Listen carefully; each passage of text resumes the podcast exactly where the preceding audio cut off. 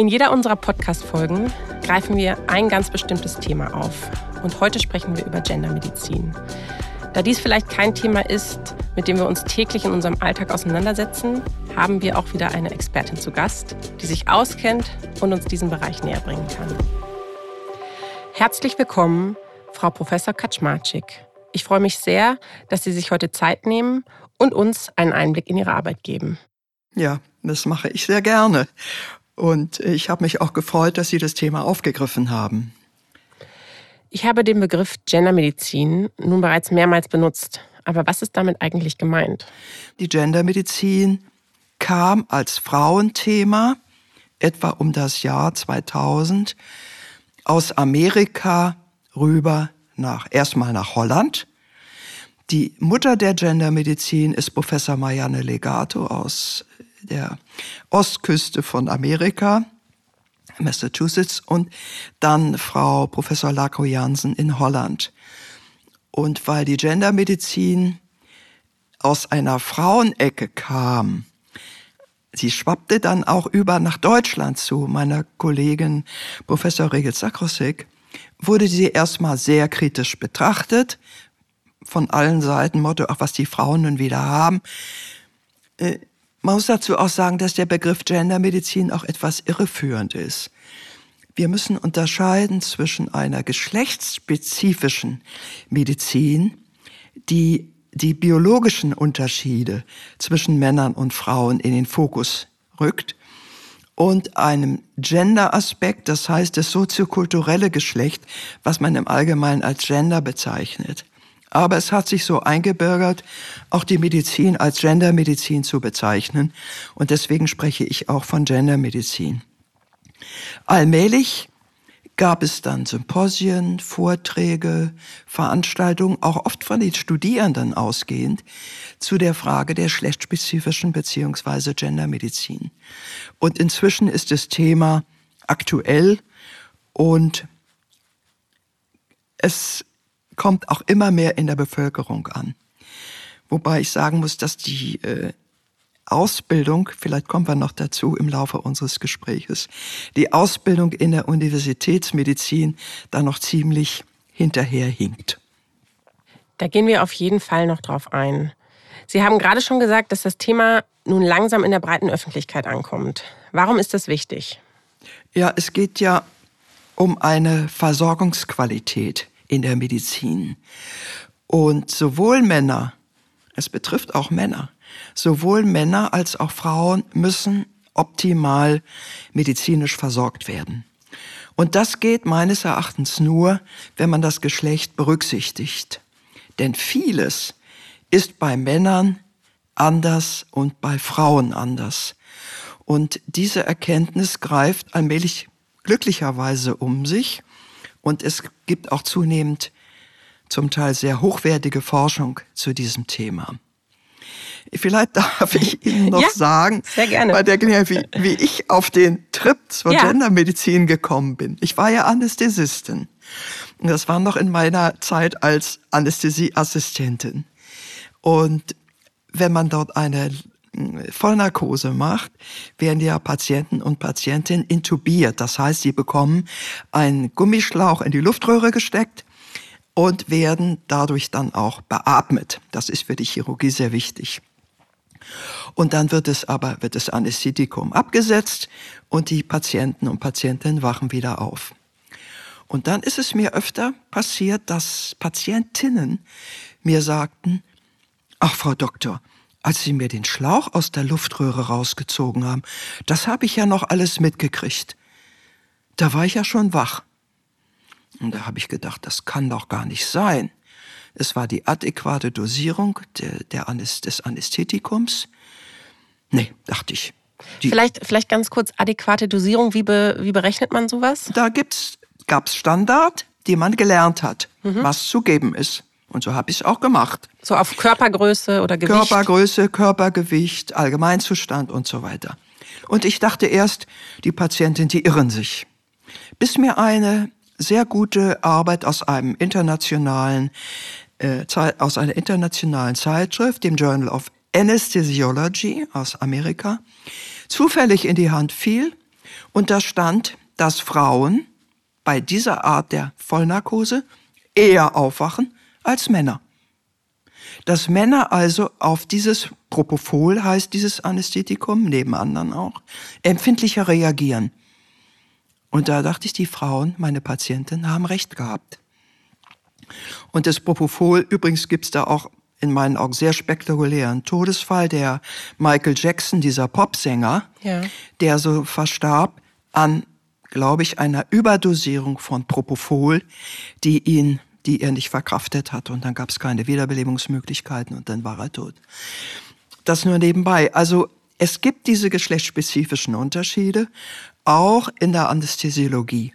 Und da ist Ihnen das aufgefallen das erste Mal? Da, das war etwa im Jahr 2000. Das ist jetzt also über 20 Jahre her. Ja. Und ähm, gibt es, also wenn man jetzt darüber nachdenkt, Sie haben jetzt einen Unterschied äh, angesprochen, dass Frauen und Männer in, in dem spezifischen Fall unterschiedlich auf eine Narkose reagieren. Was gibt es denn noch für Unterschiede, die Sie als Beispiele nennen können, wo, wo jeder von sich aus sagen kann, ah, das, da kann ich eine Verbindung zu herstellen? Also ich halte ganz wichtig äh, ist die, oder ich halte die Arzneimitteltherapie für extrem wichtig.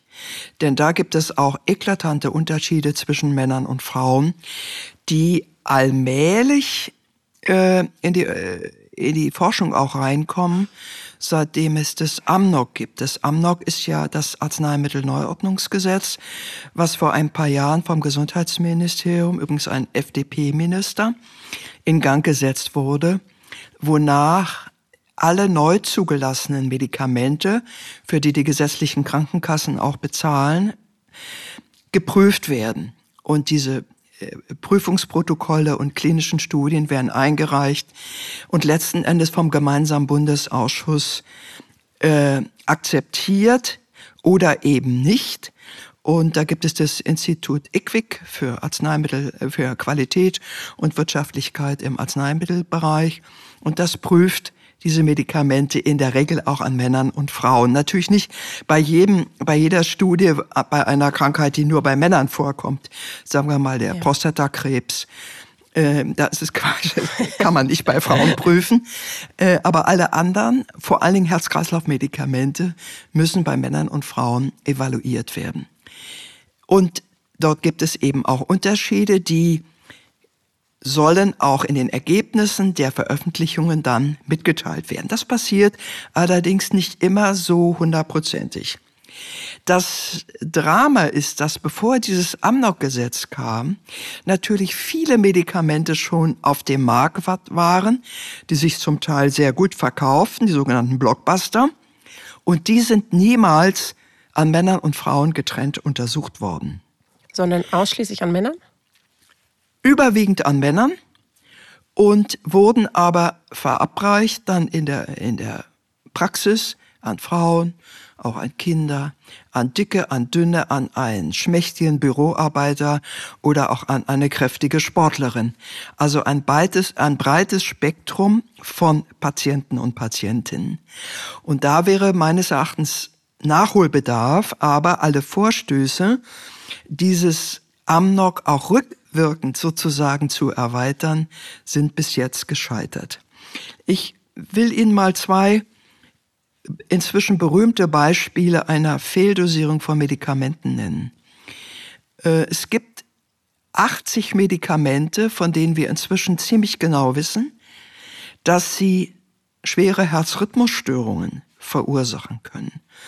Herzrhythmusstörungen, in dem Falle ein schnell schlagendes Herz, eine Tachykardie des Herzmuskels, die übergehen kann in ein Herzflimmern.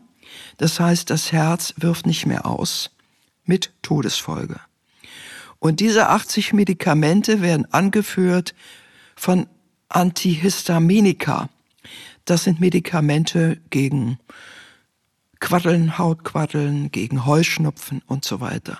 Also Wenn vielleicht ein Medikament, das relativ häufig häufig wird. eingenommen, mhm. häufig eingenommen, vor allen Dingen von Frauen eingenommen. Und diese Medikamente können zu plötzlichen Todesfällen führen, weil, und da kommen wir wieder auf die Physiologie zurück. Das Elektrokardiogramm bei Männern und Frauen ist etwas unterschiedlich. Und das Elektrokardiogramm bei Frauen öffnet über eine bestimmte Strecke, ich will jetzt nicht ins Detail gehen, öffnet ein Tor zum Einfall für diese Medikamente, die dann diese Herzrhythmusstörungen verursachen. Und auch Schmerzmittel, Frauen haben ja wohl eine geringere Schmerz, Schmerzschwelle als Männer, wirken unterschiedlich. Es gibt eine ganze Reihe von Medikamenten, die unterschiedlich wirken. Und die müssen natürlich alle nochmal auf den Prüfstand.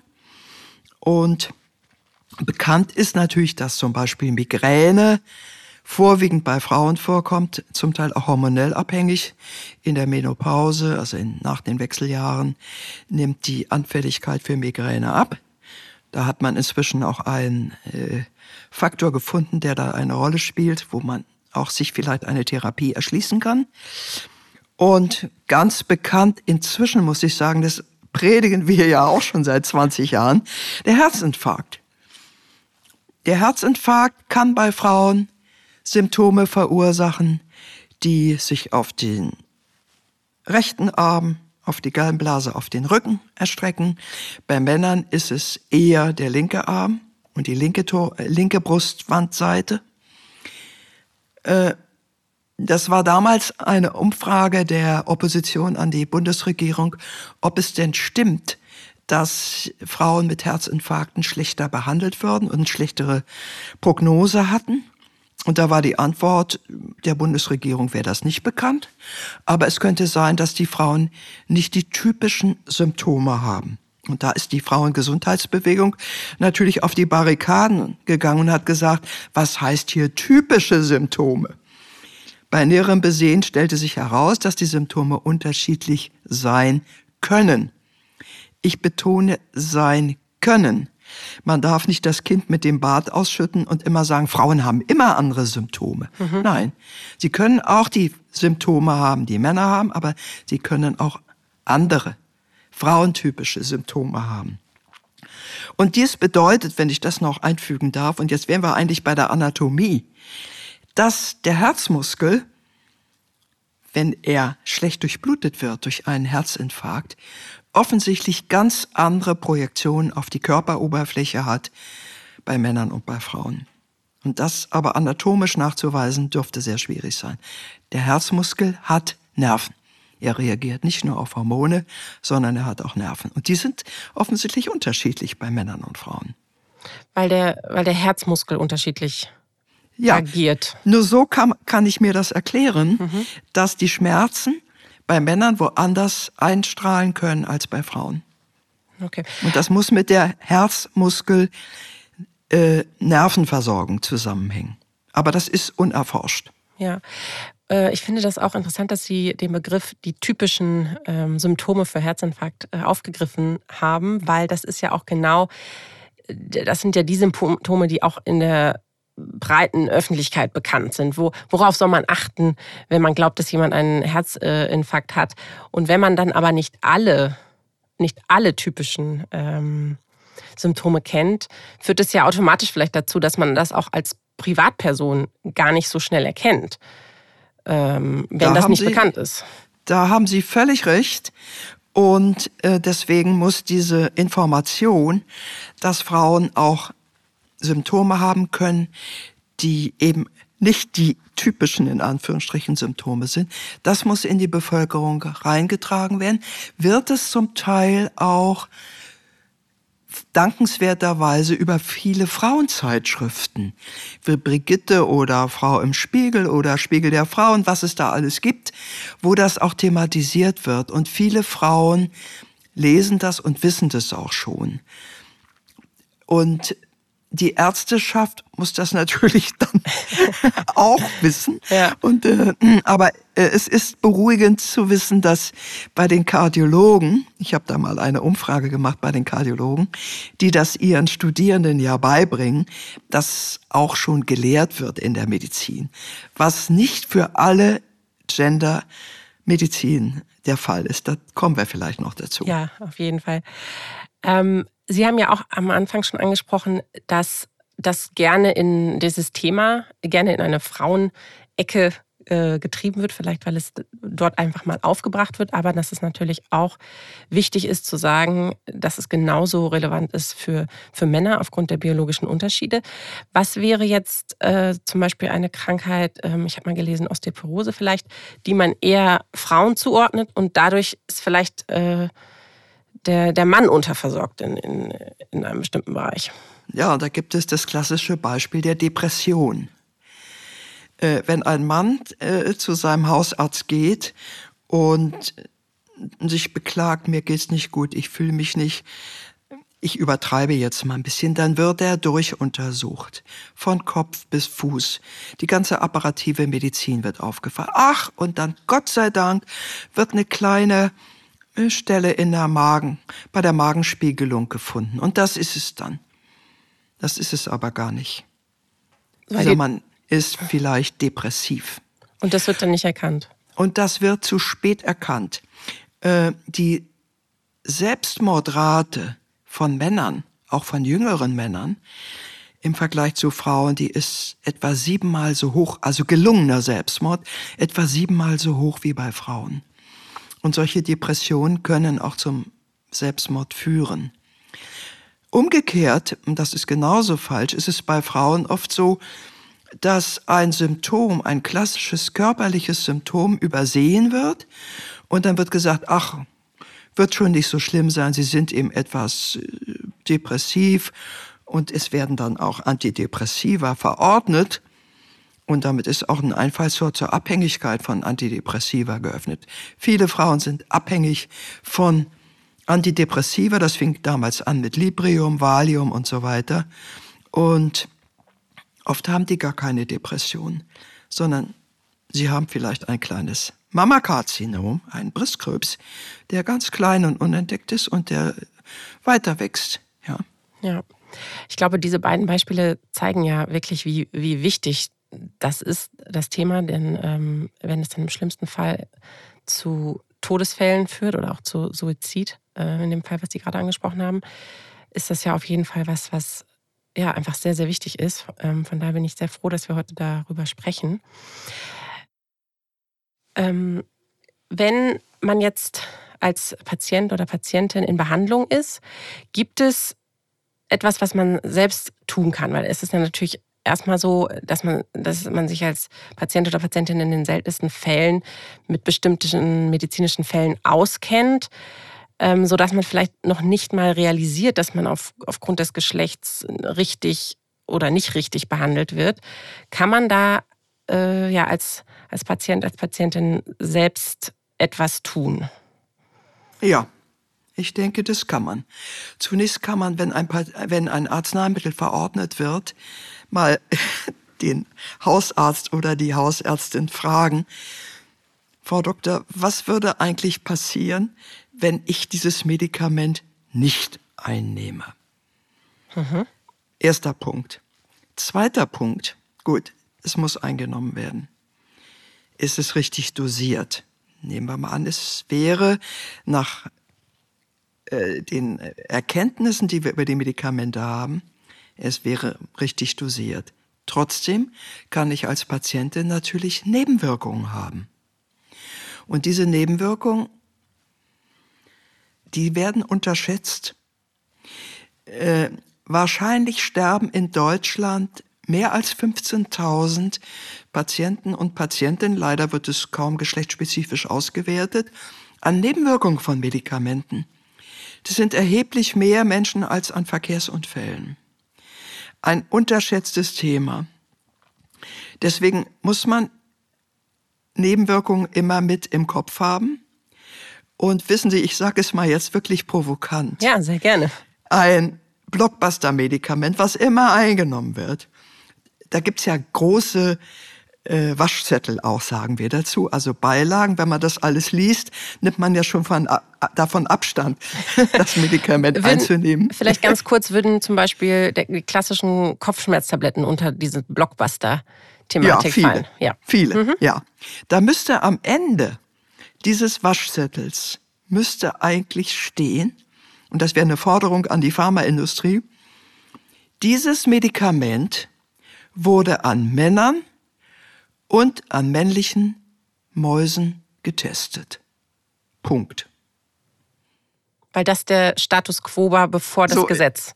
So Äh, ist es, ja. Ja. Und für die alten Medikamente gab es das Gesetz ja noch Ja, nicht. genau. Und da wird manche Patientin ein bisschen nachdenklich und sagt, an Männern getestet, nicht an Frauen getestet, an männlichen Mäusen. Dabei wären wir bei einer anderen Baustelle eben bei den Tierversuchen. Ja. Und also ich halte das für einen ganz wesentlichen Punkt, äh, auf die Nebenwirkungen zu achten. Und den schönen Spruch, der ja im Fernsehen immer noch in dieser Form kommt, fragen Sie Ihren Arzt Apotheker. Der muss natürlich auch mal abgewandelt werden. Da gibt's ja auch Bestrebungen schon, auch von der Bundesärztekammer her, diesen Spruch, der vom, bei der Arzneimittelreklame kurz vor der Tagesschau im Fernsehen kommt, abzuwandeln in Fragen Sie Ihre Ärztin oder Ihren Arzt oder fragen Sie in der Apotheke nach. Ja. Ja. Ähm, Äh, vielleicht darf ich Ihnen noch zu den Arzneimittelnebenwirkungen Immer, gerne. ein ganz spektakuläres Beispiel, das ist auch schon etwas älter, aber ich erzähle das immer auch den Studierenden. Es wurde ein herzwirksames Medikament in Amerika getestet, an Tausenden von Patienten in Anführungsstrichen. Und es war positiv. Es war besser als Placebo, was die bei den Herzpatienten die Sterblichkeit, die Wiederaufnahme ins Krankenhaus und so weiter anging.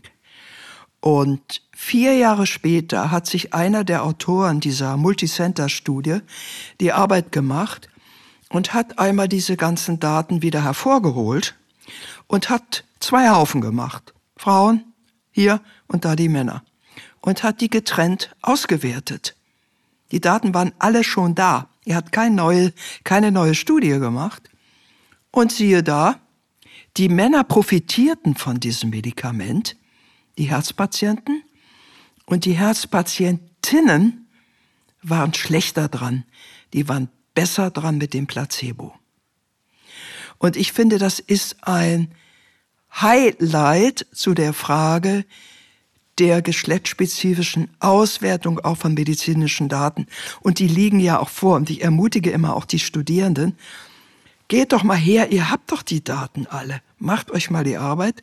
Das ist übrigens auch manche, Pro manche Doktorarbeit ist da auch noch drin. Ja. Und wertet doch mal geschlechtsspezifisch aus. ähm, f- äh, da das Thema Medikamente und Medikamententest äh, haben wir jetzt ja ein paar Mal angesprochen. Gibt es im Internet eine Liste auch, wo man na nachgucken kann, diese Medikamente wurden vor dem Gesetz äh, zugelassen und diese danach? Oder gibt es sowas gar nicht? Äh, das weiß ich nicht. Okay. Hm, werden, wir, werden wir selber mal äh, googeln und dann im Zweifel noch mit auf die Homepage Ja. stellen. Ähm, ja, danke auf jeden Fall schon mal für diese, für diese Einblicke. Das Thema Forschung und Lehre, Sie haben es ein paar Mal schon angerissen, ist natürlich in dem Zusammenhang äh, auch sehr, sehr ähm, relevant. Und ähm, ja, wollen wir jetzt auch nochmal äh, aufgreifen. Ähm, vielleicht aber noch zu, äh, davor zu einer, einem Punkt, den Sie auch äh, ja, in Ihrer Karriere stehen haben. Sie sind Vorstand der Deutschen Gesellschaft für geschlechtsspezifische Medizin. Seit wann gibt es diesen Verein und was ist da der Fokus? Ja, also ich war da im Vorstand, ich bin jetzt auch Beirätin. Und die Deutsche Gesellschaft für geschlechtsspezifische Medizin wurde 2007 gegründet. Es ist ein eingetragener Verein, der zunehmend mehr Mitglieder bekommt, Männer und Frauen. Die Vorstandsvorsitzende ist die Privatdozentin Dr. Ute Seeland aus Berlin von der Charité. Und der Verein hat sich zur Aufgabe gemacht, diese geschlechtsspezifische Medizin auch mit einer Webseite, mit Newslettern, mit Mitgliederwerbung sozusagen in der Bevölkerung publik zu machen oder auch Anstöße zu Forschungsarbeiten zu geben und erfreut sich zunehmender Mitgliederinnenzahl und Mitgliederzahl und das ist eigentlich so der Fokus der Arbeit. Ist auch präsent auf internationalen Kongressen, war jetzt neulich in ach, im letzten September in Padua, ein großer internationaler Kongress für Gendermedizin. Manche Nationen, wie auch die Italiener, sind da auch schon ganz schön weit, natürlich vor allen Dingen die Amerikaner. Aber in Deutschland ist es immer noch etwas, was Unterstützung und Aufbauarbeit benötigt. Wieso würden Sie sagen, gibt es einen Unterschied, dass Deutschland da vielleicht nicht ganz so schnell ist wie die Amerikaner oder die Italiener? Ja, weil es gibt in Deutschland bis jetzt einen Lehrstuhl, der auch nur zur Hälfte besetzt ist, in der neu gegründeten Universität Bielefeld für Gendermedizin. Und ansonsten ist, und da, damit komme ich zur Lehre, ist die Lehre zur Gendermedizin, die ja an den medizinischen Fakultäten und auch in den anderen Gesundheitsberufen wie Physiotherapie, Krankenpflege und anderen durchgeführt wird, absolut unterrepräsentiert. Ich bin Co-Autorin eines Gutachtens, was vor einem Jahr die, das Bundesgesundheitsministerium in Auftrag gegeben hat. Guck doch mal bitte, wie sieht es denn mit der Gendermedizin in der Lehre in den Heilberufen aus? Humanmedizin, Physiotherapie und Krankenpflege. Und ich nenne immer die Zahl für die Humanmedizin. Nur in sieben Prozent aller medizinischen Fakultäten, und das sind insgesamt 38 Fakultäten, ist die Gendermedizin in das Curriculum, das heißt in den Lehrplan der Studierenden, aufgenommen worden. Es gibt Initiativen, die meistens von den Studierenden ausgehen. Die laden jemanden ein zu einem Vortrag oder machen Workshop oder Seminare. Und Sieben Prozent, das ist eben sehr wenig. Wobei in den einzelnen Fächern, ich habe die Kardiologie vorhin erwähnt, das noch am besten aussieht. Was erfreulicherweise, aufgrund dieses Gutachtens nehme ich an, in den Koalitionsvertrag der Ampelregierung reingekommen ist, Seite 86, kann man nachlesen, wir wollen, dass in den Heilberufen die geschlechtssensible oder geschlechtsgerechte, ich weiß nicht genau, wie es da heißt, Medizin weiter gelehrt und ausgebaut wird. Und das ist der richtige Weg. Man muss das früh anfangen, in die Lehre einzubringen, denn was Hänschen nicht lernt, lernt Hans auch nicht mehr. Wenn jetzt also jemand, äh, eine Person, die Medizin studiert, äh, an, einem, an einer Fakultät ist, die dieses Thema nicht aufgreift, würde es ja dann wahrscheinlich also es könnte dazu kommen, dass man natürlich auch erstmal in seinen ersten Berufsjahren sich vielleicht nicht damit auseinandersetzt und dann es vielleicht eher so ist, dass die Person selber in, über ihren Job darauf stößt, aber nicht äh, proaktiv ähm, das Thema angeht, oder? Ja, also wenn man das nun nicht äh, im ersten Semester schon gelernt hat und auch in der Vorklinik. Jede Zelle ist entweder männlich oder weiblich. Man kann also auch zurückgehen. Man muss nicht beim Herzinfarkt anfangen. Äh, es muss in dieses Curriculum rein und es muss vor allen Dingen auch in die Approbationsordnung rein. Und die Studierenden sagen natürlich oft, um Gottes Willen, wir lernen jetzt schon so viel, nicht das bitte auch noch. Aber es ist wichtig. Und in die Approbationsordnung muss die Gendermedizin rein und es muss auch in die Prüfungsordnung rein, in den nationalen Lernzielkatalog. Es wird nämlich nur das gelernt, was auch geprüft wird. Das ist ja menschlich verständlich, ja. aber das ist der richtige Weg, sodass die Studierenden das lernen. Übrigens, Charité in Berlin ist da ganz gut aufgestellt. Äh, andere Fakultäten, da ist das Wort Gender noch ziemlich unbekannt. Und wenn man mit offenen Augen, auch wenn man jetzt mal wegen medizinisches Examen macht, wenn man mit offenen Augen sich in seinem Beruf umsieht, dann wird man vielleicht auch Genderunterschiede feststellen. Nicht? Äh, aber das ist dann mehr dem Zufall überlassen. Also wichtiger wäre es, turnusmäßig in, den Lehr in die Lehrpläne aufzunehmen. Und zwar von Anfang an. Das würde ich auf jeden Fall unterstützen, nach dem, was Sie Ach. hier ähm, uns erzählt haben bisher. Ähm, in anderen Folgen, die wir äh, ja auch zum Thema Gleichstellung, Gleichberechtigung etc. aufgenommen haben, sind wir sehr oft zu dem Schluss gekommen, dass natürlich diese Erhebung von Daten, und Sie haben das auch schon angesprochen, ein sehr, sehr wichtiger Faktor ist, um Veränderungen anzustoßen oder Veränderungen auch zu schaffen. Ähm, wie sieht es da in dem Bereich Finanzierung von Gender, äh, Studien in dem Bereich aus? zum Beispiel eine ähm, andere Gesprächspartnerin hat uns auch erzählt, dass viele dieser Themen einfach gar nicht finanziert werden und dadurch können Studien nicht gemacht werden und dadurch verlangsamt sich natürlich auch der Veränderungsprozess. Ja, hm, das ist auch richtig. Tatsache ist, dass die meisten klinischen Studien von der Pharmaindustrie finanziert werden, die viel Geld dafür ausgibt und dass sie dann ja über den Prüfvorgang mh, hm, eigentlich auf den, auf den Prüfstuhl kommen, gefragt wird, haben Sie Männer und Frauen in Ihren Studien drin? Dafür sollte das IQWIC sorgen und auch der, der, der gemeinsame Bundesausschuss. Äh, die Pharmaindustrie gibt Geld für Studien in der Regel, wo neue Medikamente zugelassen werden sollen. Und wenn da der Zwang besteht, dass an Männern und Frauen nicht nur die Frauen einzuschließen, sondern die Frauen auch mit nachher auszuwerten und in den Ergebnissen mitzuteilen. Hm, wenn dieser Zwang besteht, kämen wir einen großen Schritt vorwärts, damit diese Forderung auch nicht unterlaufen werden kann. Die Finanzierung von Genderstudien per se ähm, sollte eigentlich von den Universitäten ausgehen, aber da liegt sozusagen etwas der Knüppel beim Hund. Es wird auch zu wenig gefördert. Und meines Erachtens, ich sagte Ihnen das ja mit den Widrigkeiten der Arzneimitteltherapie bei Männern und Frauen, wäre ein ganz wichtiger Ansatz, Arzneimittelstudien konsequent genderspezifisch auszurichten, durchzuführen und auch mitzuteilen. Und äh, hier wäre auch das Problem, ich habe das vorhin angesprochen, mit den Tierversuchen. Die Tierversuche werden in der Regel an Ratten und Mäusen durchgeführt. Über, ich will gar nicht mich echauffieren über die mangelnde Übertragbarkeit an auf den Menschen, wenn ich einen Tierversuchsantrieb sehe, und ich sehe viele in Berlin, der anfängt, das Immunsystem der Maus ist dem des Menschen sehr ähnlich, dann sträuben sich bei mir schon die Nackenhaare, weil das einfach nicht stimmt. Sie werden aber durchgeführt.